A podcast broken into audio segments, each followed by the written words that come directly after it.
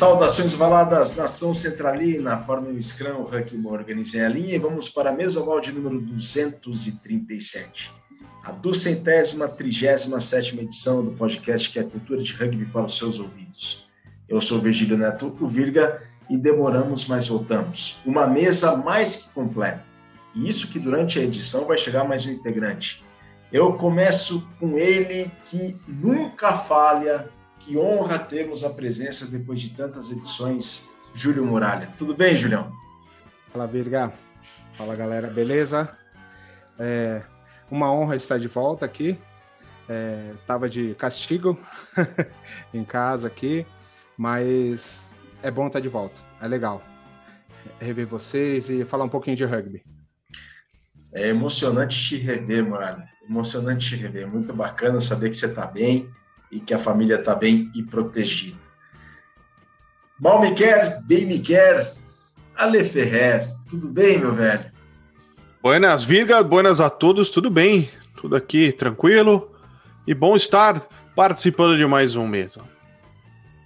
Olha, e tá muito bacana. Vocês, claro, a gente vai, eu vou editar isso depois e vou colocar nas redes, mas o Poli e o Ale estão com um plano de fundo que eu vou pedir depois para o próximo apresentado do mesa, desta mesa de debates, contar um pouco deste plano de fundo.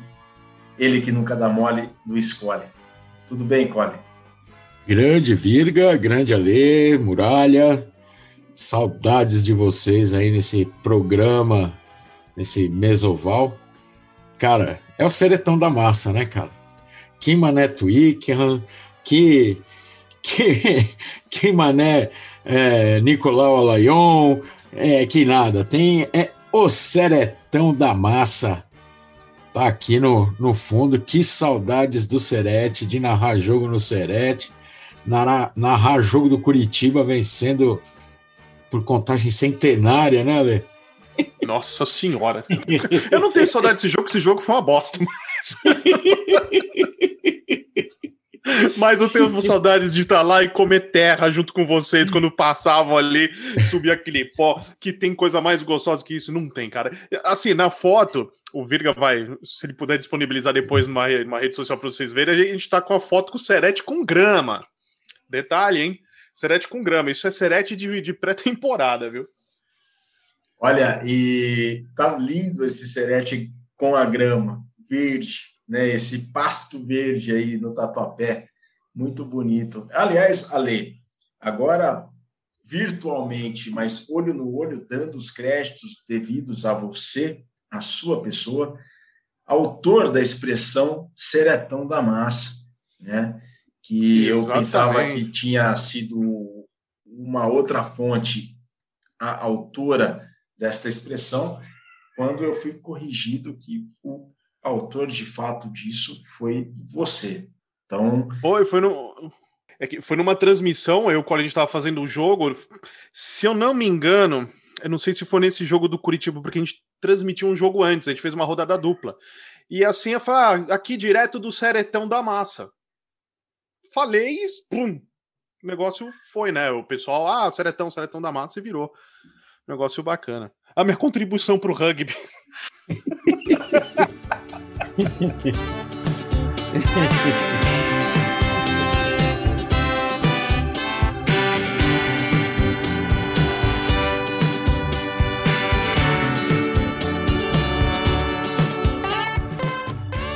Olha, temos aqui, chegou em cima da hora, ele logo mais entra aqui conosco, mas antes de apresentá-lo.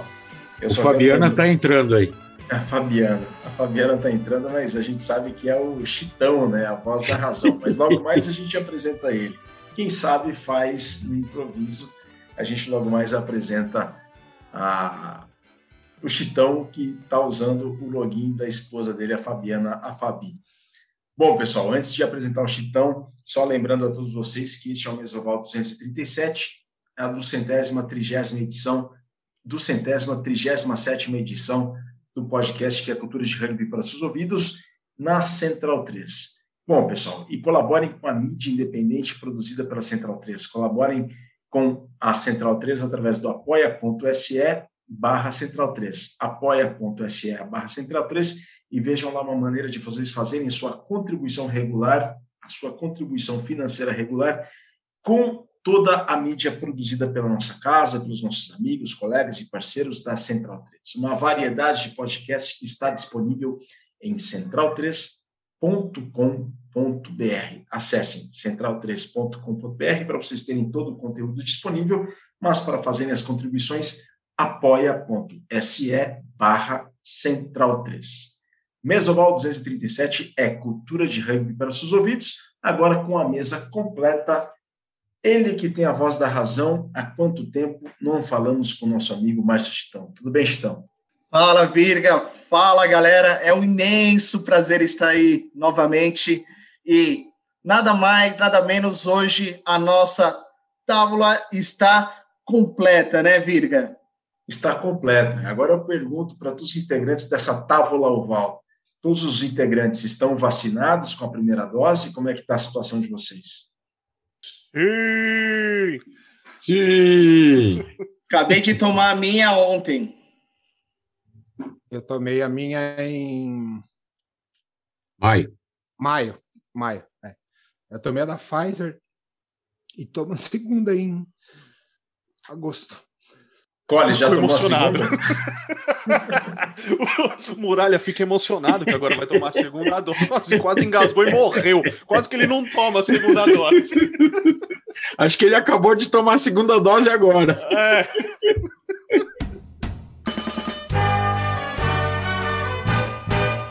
Pois bem, pessoal, estamos aqui todos vacinados, Mesoval 237. O tema é Eliminatórias para a Copa do Mundo de Rugby 2023, França. Campanha do Brasil. Sabemos que o Brasil ganhou do Paraguai por 29 a 0 em São José dos Campos no dia 26 de junho e sabemos que recentemente perdeu para o Chile em Montevideo, no Uruguai, por 23 a 13. 29 a 0 sobre o Paraguai, 23 a 13, 29 a 0 uma vitória sobre o Paraguai, 23 a 13 uma derrota para o Chile. Pergunta de partida e o primeiro voluntário a responder essa pergunta. Há chances para os tupis se classificarem para o Mundial França 2023, pessoal? Não, Ale, não, não vejo chance. É, eu acho assim, para esse Mundial, acho que era meio uma utopia. Por quê?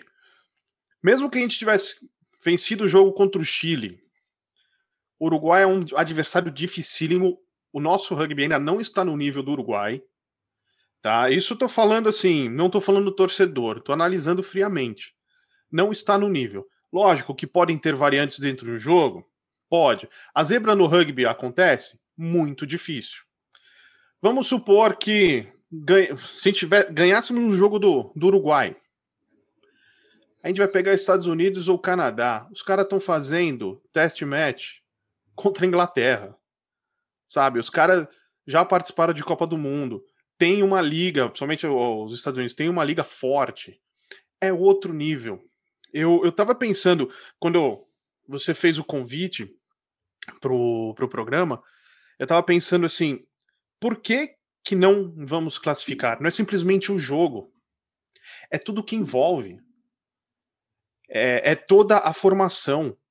Gente, será que a gente atingiu a maturidade desse time há dois, três anos atrás, quando a gente foi campeão sul-americano? Será que esse time de agora ele já perdeu um pouco essa maturidade? Está rolando uma reno- renovação? Outras perguntas vêm. Eu, eu pesquisei, entrei em redes sociais para ver qual a opinião do pessoal, para saber o que, que o pessoal, o, o público do rugby está sentindo. E é uma opinião que eu comparto falta base. Só, eu queria aproveitar que o Júlio está aqui. Muralha, é, você é professor de judô, faixa preta. Quantos anos de judô, Muralha? Para formar uma, um, um Não, atleta. você, você. Não, você. Eu? Quantos anos de judô? Eu tenho 23. 23. 23. anos. Em 23 anos, quantos medalhistas olímpicos você viu que começaram a lutar judô com 17 e 18 anos? Nenhum.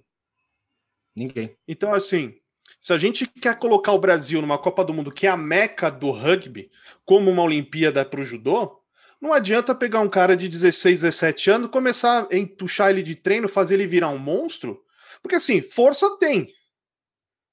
Agora, base, desculpa, não tem.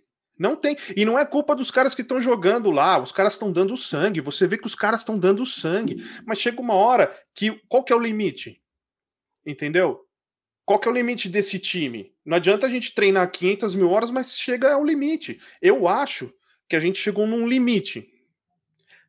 E assim, a gente está montando a pirâmide ao contrário. A gente está começando pelo topo.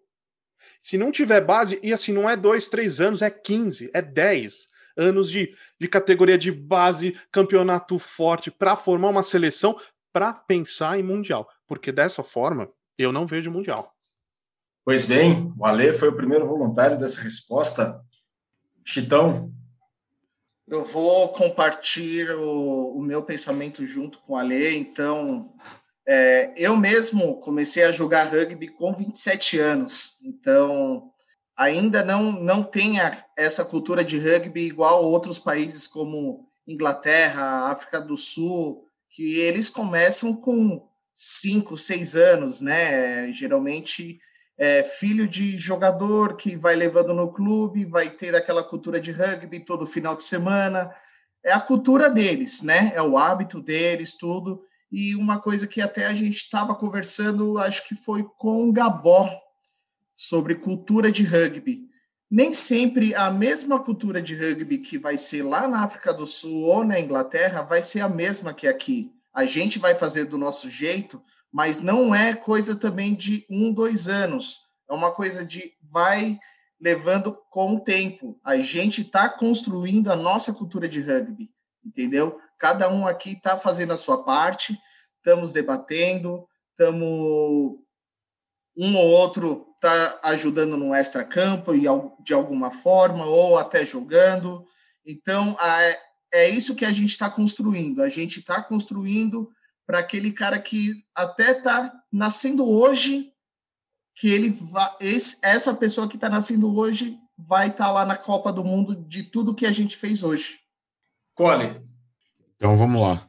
É, a gente está falando de, de base, né? Nem parece que há dois, três anos atrás a gente estava achando ruim porque que o, os campeonatos de base estavam parando, né? Antes mesmo da pandemia, a gente estava vendo problemas nos campeonatos de base, é, a garotada tendo que parar de jogar.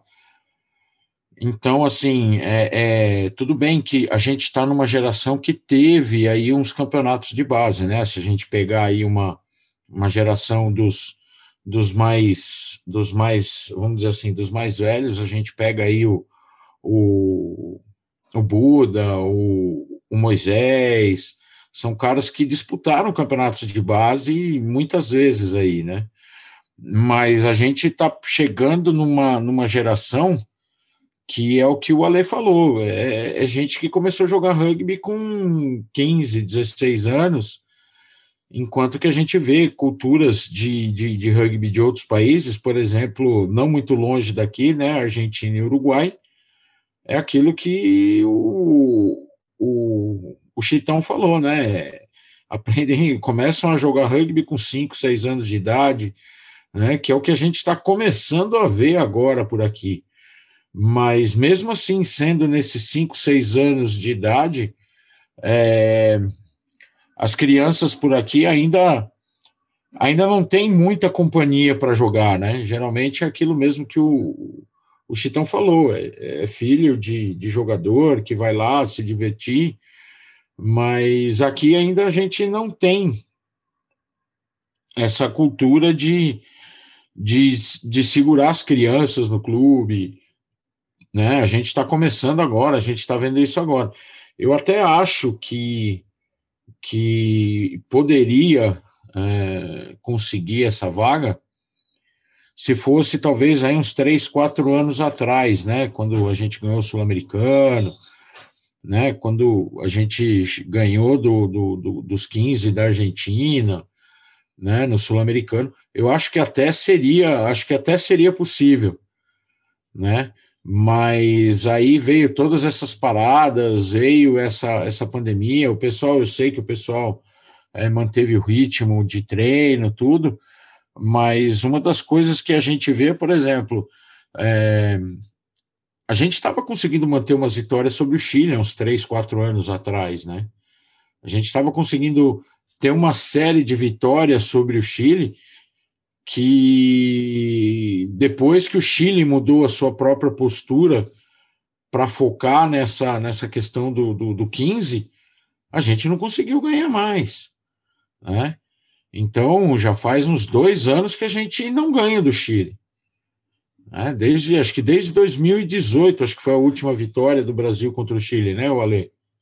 Foi, é, eu não lembro o ano, foram três vitórias seguidas do Brasil. Aí o ano passado teve um jogo, só que não foi considerado test match, porque por causa da pandemia, então era Brasil 15 contra Chile 15. O Brasil perdeu, mas os últimos três o Brasil ganhou. Aí teve aquele empate no Pacaembu, se eu não me engano.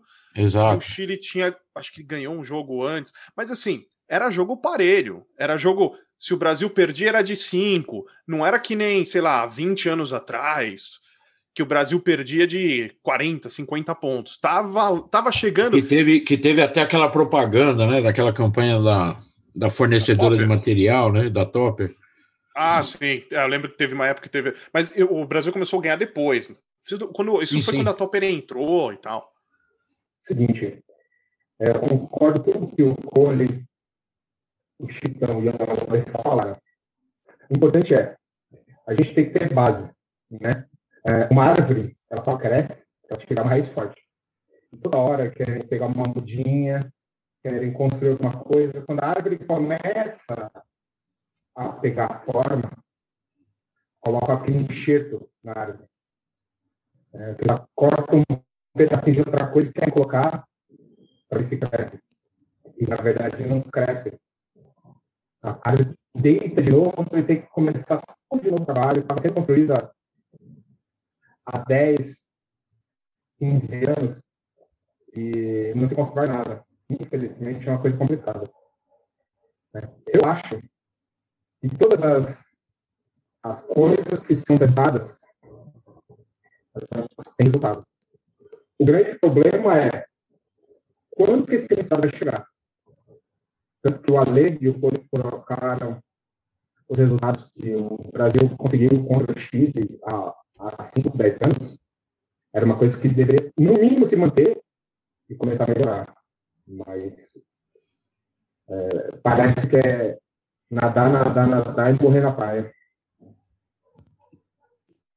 É, a última vitória do Brasil sobre o Chile foi em Jundiaí, em março de 2019, uma vitória por 15 a 10 do Brasil sobre o Chile lá no jogo que foi realizado no estádio Jaime Sintra, estádio do, do Paulista de Jundiaí. Bom, pessoal, todos aí falaram, eu só quero contribuir um pouco para esse debate, para essa mesa e compartilhar um pouco daquilo que eu penso. Apontar culpados, não há culpados nessa história toda, né? Todo um sistema foi construído de sobre uma circunstância, sobre um aspecto e teve que ser feito assim para poder ser feito de uma maneira como bom como vem, tem sido feito né? Na verdade não há culpados dentro desse processo dentro dessa história.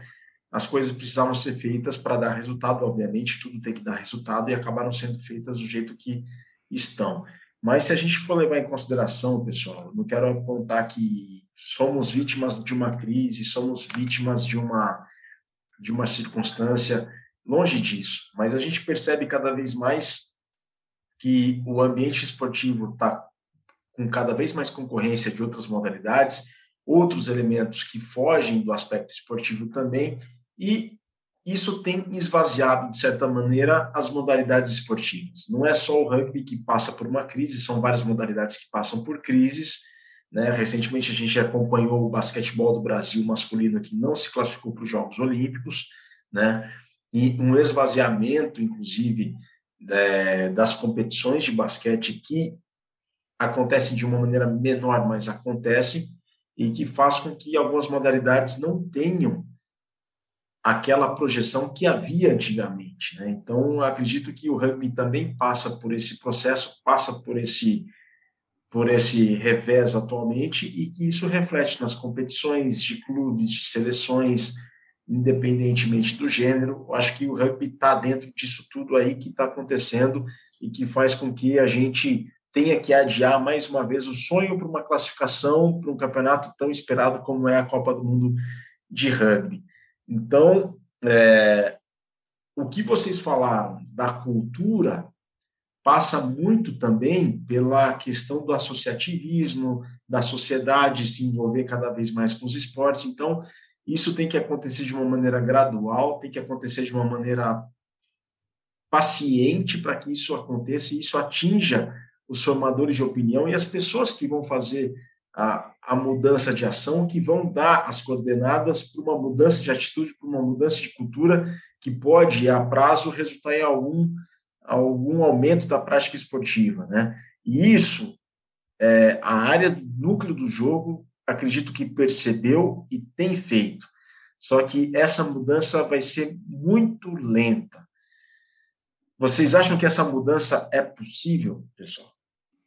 Sim, tem que ser, ela tem que ser possível, ela tem que existir, porque se não existir, a gente não vai conseguir vaga, a gente não vai conseguir nada. É, a gente, lógico, a gente teve essa parada, esse ato aí de dois anos sem rugby nacional, só a gente tá vendo a seleção jogar. É, a gente via alguns times já com uma base tentando buscar isso, segurar as crianças com projetos e tal, e a gente via resultados nos times.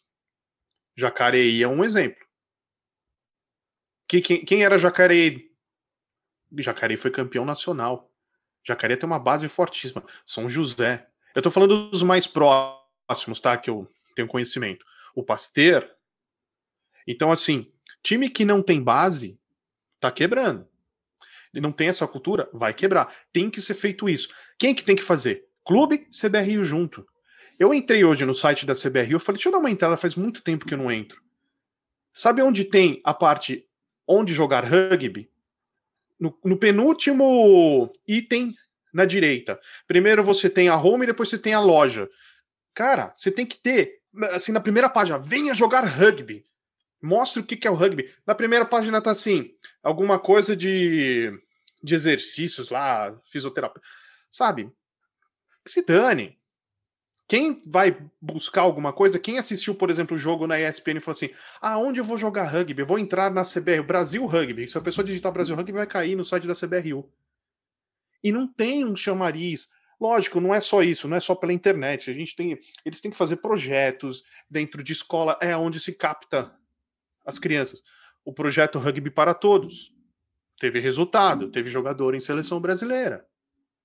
Então, assim, tem que ter isso. Isso para rugby masculino e feminino.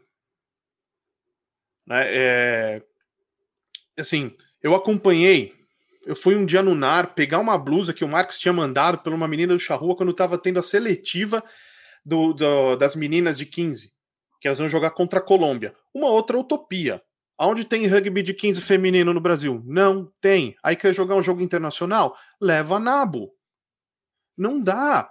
Sabe, o Brasil é imediatista, não sei como é a cultura dos outros países, mas a gente, ah, resultado, resultado. Desculpa, não vai ter resultado. Se não tiver essa formação antes, resultado não vai vir. Você pode até ganhar um jogo, ganhar um campeonato aqui, mas a nata você não vai conseguir. Só complementar rapidinho o que eu vi.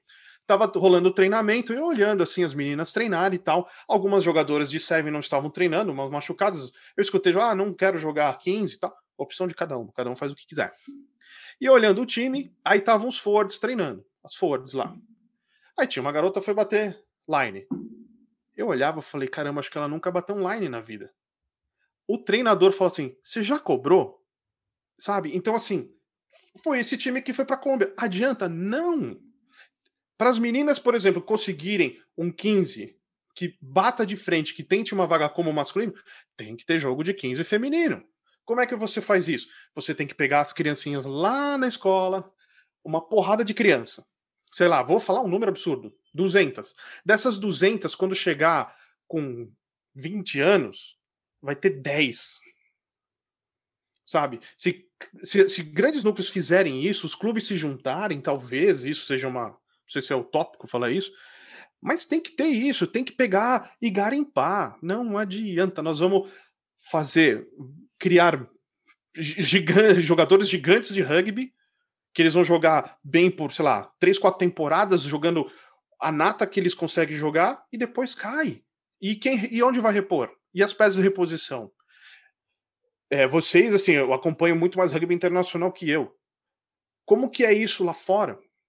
Né? Como que é essa reposição lá fora dos grandes times? É base forte. Mas tem que ter, viu, Virgão?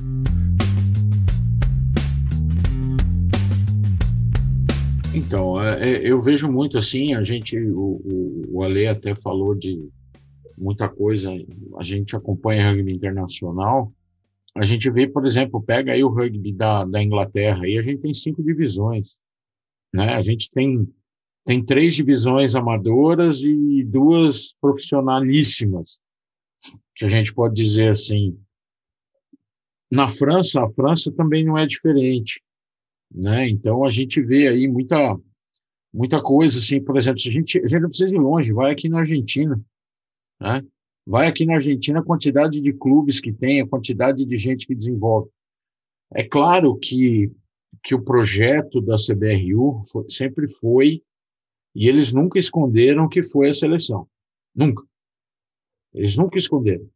Mas assim, eles eles ajudaram com a base, ajudaram um pouco, mas pararam, pararam de ajudar.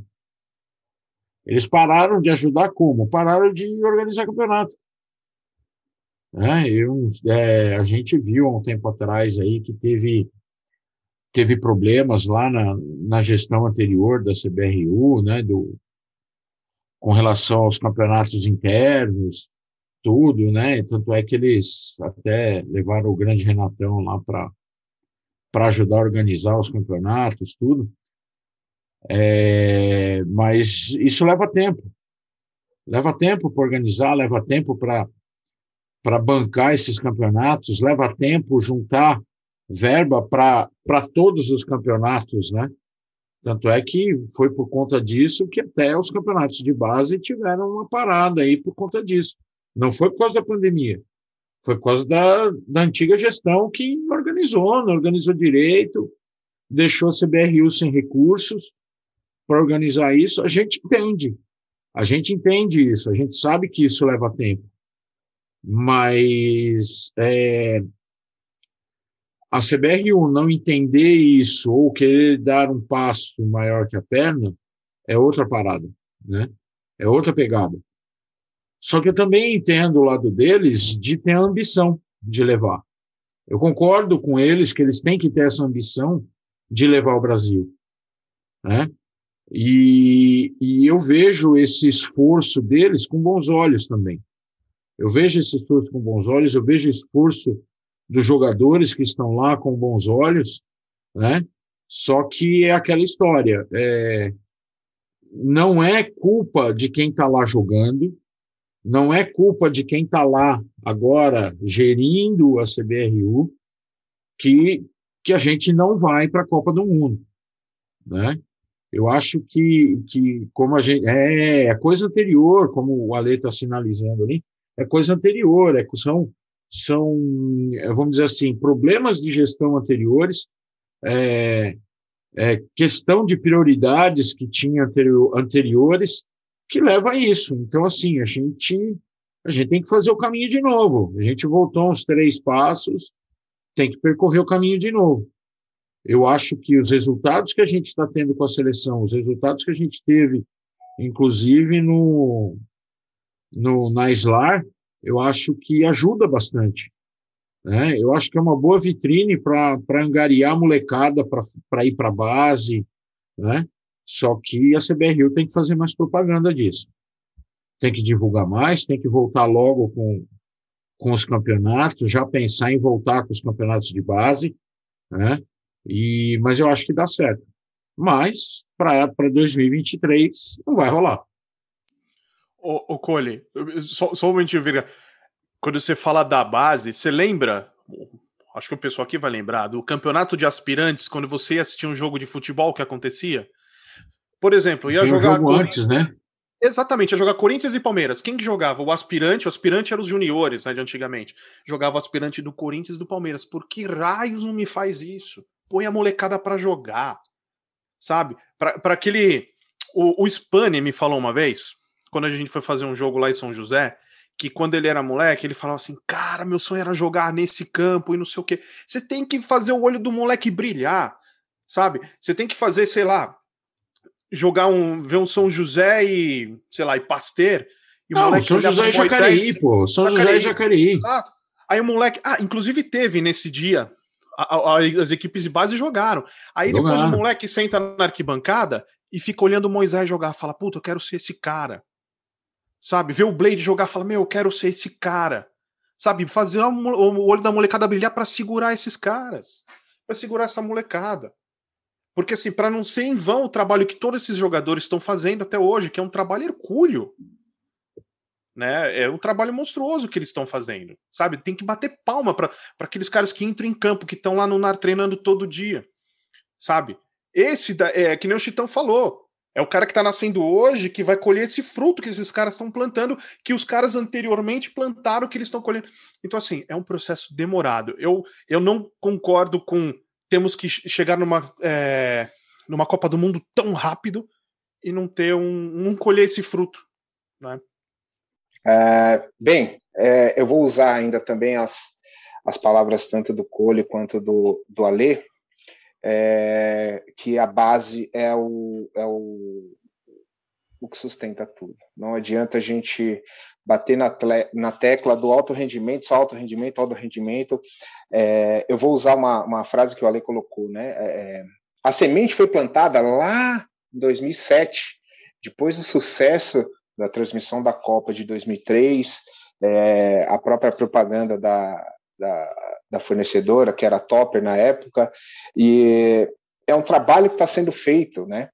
O problema é que é o seguinte, às vezes o trabalho que a gente faz, é, ele não dá o resultado que a gente espera.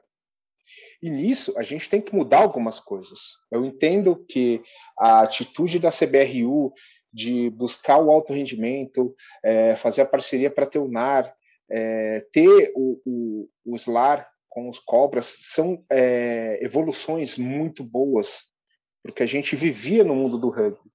Porém, a gente precisa entender que é, isso é o fim. A gente precisa encontrar o começo e o meio da situação para ter um fim com maior sucesso. É, eu estava até usando o que o Ale falou para a gente entrar lá no, no site do, da CBRU, né, do Brasil Rugby. Aí eu coloquei onde jogar, né, naquele linkzinho lá embaixo no canto direito. E aí eu, eu, eu, eu abro, já tem um, um, Google Maps. Da, cada bola de rugby são os núcleos onde a, o pessoal pode jogar. E eu entendo a frustração do pessoal sempre falar assim: ah, mas é sempre o eixo é, sul, é, sudeste-sul. Mas se a gente abrir e ver aqui, a maior quantidade de clubes estão no Sudeste e no Sul. A gente precisa o quê? Desenvolver para o resto do país crescer e ter essa base que é tão importante. A gente precisa ter uma seletiva de, de seleção juvenil com 1.200 atletas de 15 a 17, 18 anos. A gente precisa ter isso. A gente não pode ter uma seletiva de 50 garotos, 60, 100 no máximo, de times que já são tradicionais. É maravilhoso ter esses jogadores? É, mas a gente precisa ter um número exorbitante de jogadores. A gente precisa ter 3 mil jogadores de um, que podem entrar numa seleção. A gente precisa ter isso. A gente não pode ter sempre os 40, 50, 60 que sempre vão lá. Eles estão desgastando. Daqui um tempo, eles estão aposentando. Quem vai estar no lugar deles? porque eles não vão aguentar. O nível técnico e de preparação física que eles têm hoje é muito superior ao que eles tinham há cinco anos atrás. Isso vai acarretando lesões. Você vê jogador de, de Tier 1 na Europa, os caras estão arrebentados. Você vai ver os caras saindo do, do, do jogo, tá todo mundo parecendo uma múmia, tudo enfaixado. Porque é lesão em cima de lesão. E lá tem tudo que a gente está começando até aqui. É, a gente precisa entender, a gente precisa rever algumas coisas, continuar no que está fazendo certo, corrigir o que está fazendo de errado, que vai ter sucesso. Mas a gente tem que entender que a gente vai ter sucesso daqui a um tempo. É, não pode ter também essa ideia de que, sabe aquela história da sua mãe que ela sempre falava para você, na volta a gente compra e a gente sempre fica com aquele gostinho, não, acho que eu vou conseguir, eu vou conseguir. Aí quando chega na hora de ir lá comprar, ah, vamos ter, ter que adiar. A gente não pode estar adiando, a gente tem que parar, pensar e falar, realmente, vamos planejar para a gente chegar nesse sucesso daqui um tempo. E realmente planejar para isso acontecer. Realmente planejar. Acho que todo mundo está batendo na mesma tecla, né? E é a base, vai ser o caminho. Bom, eu acho que todo mundo aqui dá para fazer um pouco do que é, a gente plantar essa semente da, da categoria de base. É, eu já fui já treinador de categorias de base. O Muralha já foi até junto no também treinador de categorias de base. Eu fiz um legado, deixei uma molecada jogando, tem alguns até que estão jogando até hoje.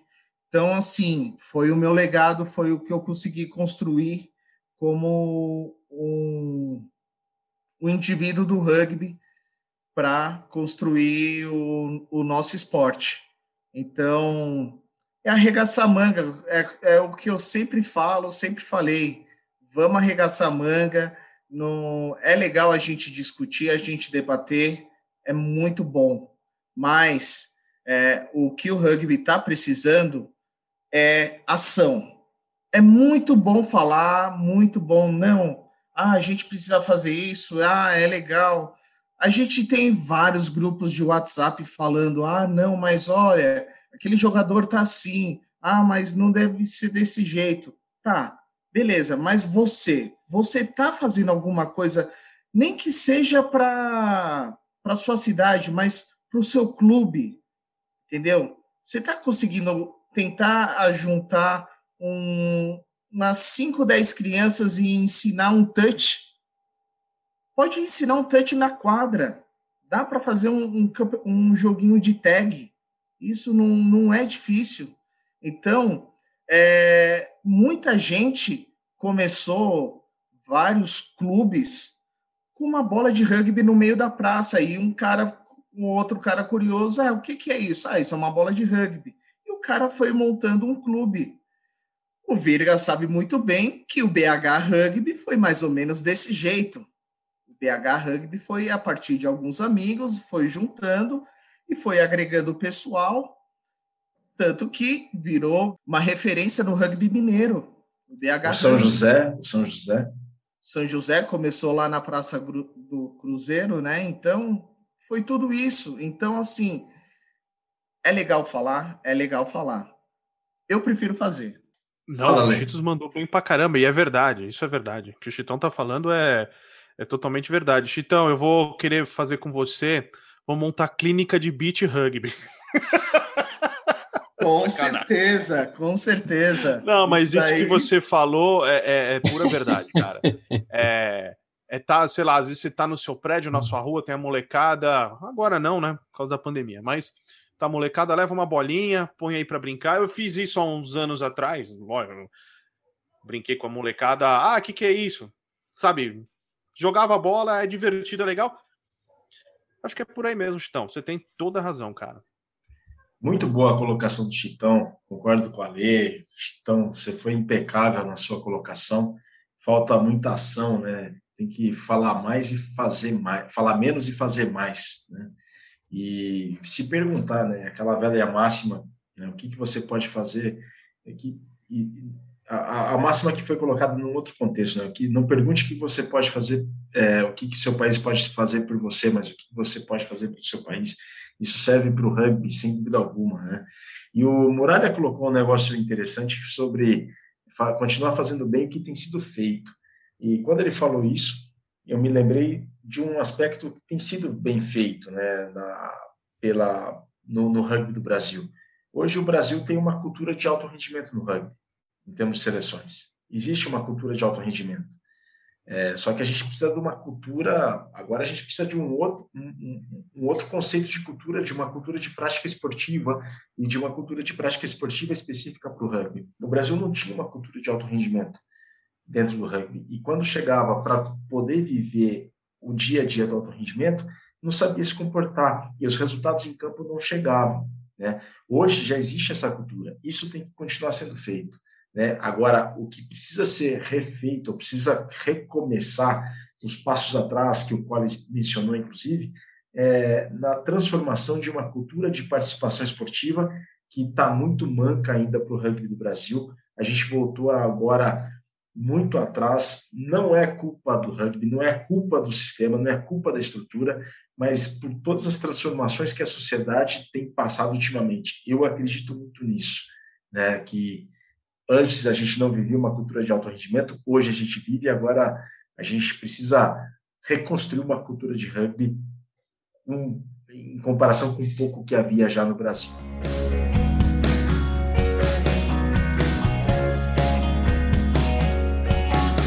Pessoal, agora saindo um pouco do aspecto estrutural e indo para o jogo. É, pontos positivos na visão de vocês nessa derrota do Brasil para o Chile por 23 a 13. Bom, eu quero dar um ponto positivo que a garotada está começando a subir, né? O Filipinho já conquistou a camisa 9, ele já começou como titular. O Spago, o Spaguinho, ele entrou no lugar do Josh no segundo tempo e ele deu outro ritmo de jogo. Ou seja, a camisa não está tão pesada. Então a molecada está começando a subir e está começando a segurar a bronca. É bom, é bom, mas vamos precisar de mais molecada para assumir a bronca, porque essa é só uma leva que está que tá chegando. Precisa chegar mais gente. Caramba, Chitão tá mandando bem, hein, meu? concordo. Dedo na ferida. É, ei, não, concordo ei, Falo, falo pouco, mas falo bem. É, Chitão é monstro. Mas eu concordo, os pontos positivos, você vê que, lógico, você, sabe, da onde que vem esses caras? Quanto tempo eles já jogam? Quando vai para uma seleção, é, é natural. Não tô falando que os outros não sejam, mas ele, a idade deles é natural. Eles estão jogando bem pra caramba. Teve aquele, o Trophy, né? É assim que fala, que teve em São José. Que o Spaguinho meteu né? aquele. É, que meteu aquele trophy. drop ali no final do jogo, o Brasil ganhou o jogo. Cara, isso é cancha, isso é cancha que ele vem pegando, ele subiu para a seleção, subiu bem pra caramba. Você vê que ele, ele, é, ele tá leve, ele tá jogando bem. Felipinho Outro também. jogador também com, que tá indo com bem. bigodinho maneiro também, né? Bigodinho sem vergonha, hein, Spaguinho? outro, outro garoto aí que veio justamente do RPT é o Adrio, né? Ele tá jogando atualmente no Pasteiro, mas ele é de formação do RPT. Então, aí é um outro significado aí da categoria de base dos projetos sociais, tá aparecendo, tá, tá estamos começando a colher frutos. O Adrio está mandando muito bem. É um garoto que tem muita promessa. Só um outro ponto positivo, por mais que a gente a estava perdendo o jogo, você vê que o time não desequilibra. Que eu digo desequilibrar é sair dando porrada, fazendo penal à toa. A, a mentalidade deles está mudando já. Você percebe isso? Que existe uma maturidade dos jogadores. Um seu papinho aqui, outro lá, normal de jogo quem já entrou em campo sabe que rola. Mas você vê que existe uma maturidade mental desse, dessa, dessa equipe que é, é um pontaço positivo. Ah, e sem contar o Buda. Buda, para mim, é um monstro, cara. Tá jogando demais. Você vê que ele é um jogador que mantém aquela regularidade, né? Pra tá destruindo, cara. Quando, alguém sabe qual é a idade do Buda? Não tem 30, Boa não, né? Boa pergunta. Não, vamos ver. Vamos ver se eu consigo achar aqui. Aguenta aí. Vai na Colipédia. É, vamos lá na Colipédia lá. O, o, o Mas Ale, eu... Fala, Ale. Não, é só perguntar, é um jogador novo. Então, assim, vamos ter Buda por um bom tempo, que é legado dos que estavam aí e tal. É muito bom jogador. Bom, já que vocês estão falando dos jogadores, né, dos que chamaram a atenção de vocês, tem um em especial que chama muito a minha atenção pela destreza, fortaleza, pela constância o Matheus Cláudio. O Matheus Cláudio, para mim, é impecável e tem uma mentalidade é, vencedora, competitiva e ele transmite muita coisa bacana. Não estou falando só dentro de campo, mas fora de campo também. Você vê que é uma pessoa que sabe o que quer, sabe o que está fazendo, é bem centrada e tem um objetivo muito claro, que é seja dentro de campo e fora de campo. Eu acho que é, é muito por conta, acho que essa, talvez essa maturidade que você mencionou, Ale, passa muito pelo fato de vocês, da, vocês, da, da gente encontrar dentro do plantel da, dos Tupis, do Cobras 015, dos Tupis, é, atletas muito focados na, naquilo que eles querem para a vida mesmo, né? Então, outro exemplo disso é o Maranhão, é o Gelado, né? que vivem o alto rendimento e se dedicam especialmente e exclusivamente para aquilo. Então, esse câmbio de postura, essa mudança de atitude passa por muito desse processo. E dentro desses aspectos, eu destaco o Matheus Cláudio. É, uma, é um cara que eu gosto muito de ver jogar, mas gosto muito mesmo de ver jogar. Cole, você encontrou aí a idade do Buda? Não, ainda não. e o seu destaque. Cole, seu ponto positivo? Fala, Lê. Antes, antes do, do Cole ir para a fala dele, vai lá. É que você falou do Maranhão. Escutem o programa do Maranhão, que vale muito a pena saber a história desse cara. Só uma dica. O, o, qual que é o mesa do Maranhão, Vira? Você que sabe é todos o 233, É o 233. Do Maranhão, se Sem não me engano, é o mesa 233. Já era fã desse cara, agora virei mais ainda. A história dele é sensacional. É impressionante é, o, que o Maranhão tem para passar e o que ele quer, ele sabe muito bem. É um, uma pessoa muito boa, muito boa mesmo. E, Colin, o seu destaque? Meu destaque, cara, eu, eu, eu, eu vou fazer um apanhado dos destaques de todo mundo aí, porque eu gostei muito da, da, da atuação do Espaguinho. Eu achei que ele entrou muito bem no jogo. É, eu já sou já sou fã do Maranhão aí já faz um tempo aí desde quando a gente estava narrando os jogos da Poli que a gente viu o Maranhão correndo lá no, o cara joga demais né? eu gostei muito eu gosto muito do Filipinho do, gosto do, do Douglas Hawks também jogando eu acho que ele manda muito bem também jogando então eu acho que de Scrum Ref ali a gente está tá bem servido né? É, o Buda sempre mandando benzaço na, na, no jogo, ele é o, eu diria que ele é o monstro do, dos Fords ali, o Buda, né? E, e assim, cara, eu vejo, eu vejo muito, muita, um destaque que eu gosto, gostaria de falar também é do próprio Fernando Portugal, né? Eu acho que ele, eu acho que ele está mantendo bom nível da, da, da, da seleção, da equipe, está mantendo a equipe motivada, né? Eu acho que se a gente estivesse falando de futebol, a gente ia falar que é um técnico boleiro, né? né? É, é um cara que, que, que sabe bem o que, que é estar tá lá no, no campo. Não faz muito tempo que ele estava lá dentro do campo também, né? Eu acho que ele pegou muito boas dicas com o, o argentino Bergamaschi que estava que estava nos Cobras, né? Eu acho que ele ele ele também pegou muito boas dicas assim, porque apesar da gente ter tomado muita patinada nesse jogo aí dos forwards do Chile, eu vejo os forwards do Brasil com, com uma identidade diferente do que a gente tinha com o Rodolfo Ambrosio, né? eu vejo uma, uma, uma, uma união muito, muito maior e eu vejo uma ação muito mais conjunta. Então, assim, a gente falhou em alguns scrums nesse jogo, né? A gente teve ali jogador que talvez estivesse é, desconcentrado, alguma coisa assim. Né? Eu e o Ale, a gente ainda até passou um tempo assistindo o jogo junto, né? Que a gente estava tentando subir a transmissão, então a gente estava comentando bastante isso, né? É, a gente viu jogador, jogadores da primeira linha talvez um pouco desconcentrados, tudo, mas assim a gente vê que eles estão eles estão unidos. É, é, é, uma coisa diferente, cara. Tá, tá, tá me passando um sentimento diferente.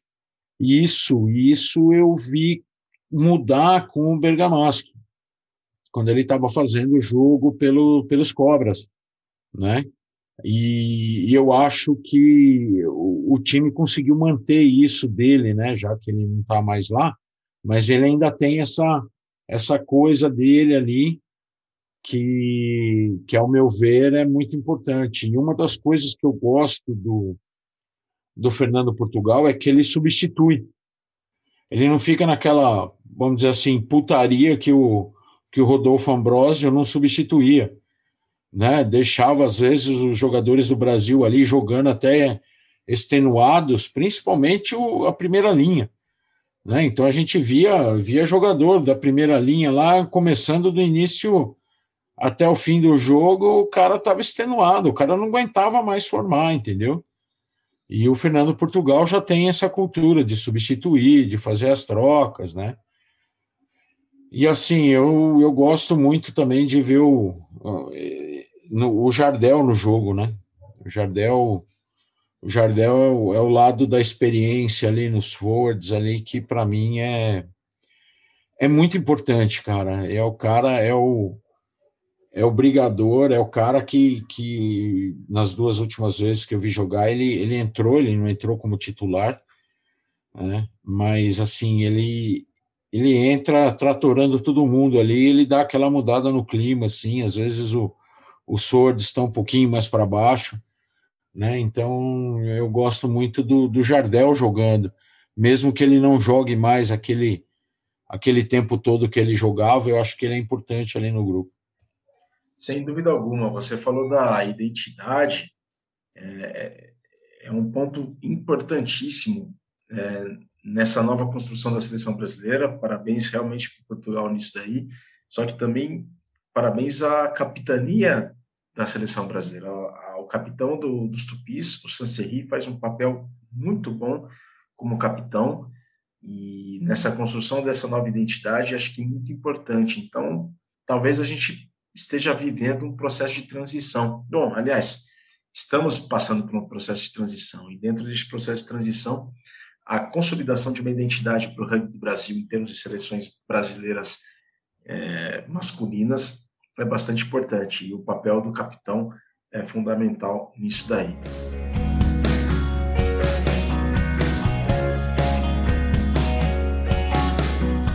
Pessoal, o tempo está se esgotando. É, Mesoval 237, só aqui fazendo uma correção, o Mesoval com Maranhão é o 234 Está lá em central3.com.br ou no nosso Instagram, arroba mesa underline oval. Tem lá o link para todos os episódios do nosso podcast, que é Cultura de Rugby para os seus ouvidos. Vamos para as considerações finais. Ele que nunca falha, foi muito bom ter sua presença aqui conosco, Júlio Muralha. Valeu, Virga. Desculpem as falhas técnicas aí. Sabe aquele noconzinho na linha de cinco que é o, o primeira linha faz? Cara, aqui é tudo primeira linha, bicho. É Todo mundo aqui entende o que é nocon. O cara só tá pensando na cerveja depois do jogo do terceiro tempo e aquele torresminho. Entendeu? Ou Mas, então cara, a gente não tem, ou então a gente é. não tem um substituto, a gente vai cansando, bicho. Chega, Exato. Chega uma Já hora tá... que já tá com a mão na cintura, assim, encosta na alambrada, manda o ponta correr, o ponta fazer qualquer coisa lá, chuta a bola, entendeu? É isso que a gente faz, cara. É, eu fico muito contente de participar de novo. É, eu acho que a gente tem futuro no rugby. É, tem que manter o que a gente está fazendo de bom, consertar o que a gente está fazendo de ruim. E Espero participar mais vezes para falar minhas groselinhas, tá? Aliás, hoje o Chitão ele pegou meu lugar, né? Que hoje o Chitão tava né, aceleradão. Então, é, espero é, estar à altura nas próximas edições aí. Valeu, galera. Valeu, Muralha. Certamente voltará, porque nós vamos fazer mais edições assim. Você que nunca dá mole, não escolhe. Ah, cara, eu não consegui achar informação da idade do Buda, depois a gente a gente levanta e põe no Twitter ou põe em algum, algum lugar lá. Mas, assim, as considerações, eu também acho que o Brasil tem condições, sim, de chegar à Copa do Mundo, só não vai ser dessa vez agora, só não vai ser na França. Nessa vez na França, né? Pode ser que tenha outra vez na França. Aquela coisa de repetir países é muito fácil no rugby, né? Então, quem sabe, quem sabe 2027 vai saber, né? Então, é, mas eu gosto muito de como os jogadores estão se dedicando, de como a comissão técnica tem se dedicado e também como a, a CBRU tem se dedicado à seleção. Eu só espero agora que, que a CBRU ela promova é, encontros, promova ações para estimular os clubes a formarem ligas, formarem campeonatos, né, com organizações dos próprios clubes, né, porque eu acho que, que é assim que tem que ser, não é só todo mundo depender da CBRU, não. E agradeço a participação, agradeço estar com vocês nessa gravação desse, desse episódio do nosso querido Mesoval e agradecer a todos os ouvintes que estão aí curtindo as nossas groselhas aí, como disse o Júlio César Muralha. Valeu, Cole. Ale, as suas considerações. Concordo com o que eles falaram, né, com, que o Cole e o Muralha falou, só da CBRU eu discordo um pouco, acho que poderia se fazer mais ainda. Acho. Administrativa, a parte de administração, a gente tem uma CEO nova aí, acredito que, espero que seja um bom trabalho. É a CEO, né, que eu não tô, tô falando besteira aqui, né, isso mesmo, né. É, e assim, volto a repetir, eu quero dar os parabéns aos jogadores, os caras que entram em campo, a comissão técnica que está fazendo o trabalho, eles estão fazendo o que eles podem. Como torcedor, eu vou torcer contra, assim, contra o Uruguai, que o Brasil arrebente o Uruguai, difícil é, não é impossível, difícil é. Analisando friamente, concordo com o Cole, acho que para essa Copa do Mundo não dá. Mas quem sabe daqui, sei lá, não, não sei se na próxima ou na outra, acho que um ciclo maior, com uma boa estrutura, levando tudo que a gente falou, levando o que o Chitão falou, que eu acho que é o mais importante de tudo, é fazer, né? É mostrar a bola para a molecada, a molecada se interessar e vamos que vamos, é um que você leva, é um que fica, é um que vai, é um que chega. Dá assim, parabéns para quem tá, quem tá trabalhando fazendo isso daí que é um sonho de todos, né? Por mais aqueles que já não estejam mais dentro de campo, aqueles que estão em campo, aqueles que um dia vão entrar, é um sonho de todos a gente tá lá e que tenha um legado, que não seja só isso, que dê continuidade, que isso que eu acho que é o mais importante. Não adianta chegar lá, porque não sei se alguém já se fez a pergunta, tá? E se chegar? E aí? O que que a gente vai levar? Vai, né?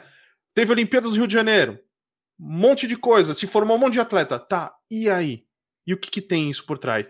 Então, o que importa é chegar e deixar o legado. E é isso que eu espero do, do Rugby Brasil. Potencial nós temos. Vide a seleção, os jogadores que a gente tem formado com pouco tempo de jogo que esses caras têm comparado com jogadores do mundo. Então, assim, é... vai que dá certo. Chitão. Galera, foi muito legal esse nosso bate-papo. É muito bom ver a nossa tábua oval cheia, gente batendo papo, discutindo. E eu sou brasileiro, não desisto nunca, vou torcer para o Brasil. Vamos arrebentar o Uruguai. Vamos ver se vai ser Canadá ou Estados Unidos que a gente vai pegar lá. E vamos torcer tudo. Vamos colocar o nosso coração, né, acima de tudo, colocar porque o pessoal, os jogadores estão mostrando o máximo que podem fazer e o que a gente tem que fazer é torcer por eles, que eles estão fazendo o que a gente queria estar tá lá. Então eles estão fazendo, né? Então boa sorte aí para os jogadores aí do Brasil, né? Vamos, vamos torcer, vamos torcer. É é difícil, é difícil, mas nada nada na vida é fácil né? Vamos sempre levar como um aprendizado. Se o aprendizado para a gente vai ser a derrota para o Uruguai, eu não quero que seja, mas que uh, cada jogada seja um aprendizado para aquela para aquele pessoal que está que tá vindo aprenda a não fazer os erros que vai acontecer porque o ser humano é falho, vai acontecer, todo mundo erra, e a gente vai aprender com os erros e que seja 2027, seja 2031, que seja, um dia o Brasil vai ser, vai estar tá lá e vamos ver a Copa do Mundo. Valeu, galera. Valeu, Chitão, valeu, Ale, valeu, Julião, valeu, Cole. Muito obrigado a todos vocês que estiveram conosco na edição 237 do podcast que é Cultura de Rugby para os seus ouvidos, o Mesa Oval. A gente agradece muito pela sua audiência, sobretudo pela sua paciência. A gente volta numa próxima oportunidade. Saudações valadas e um grande abraço.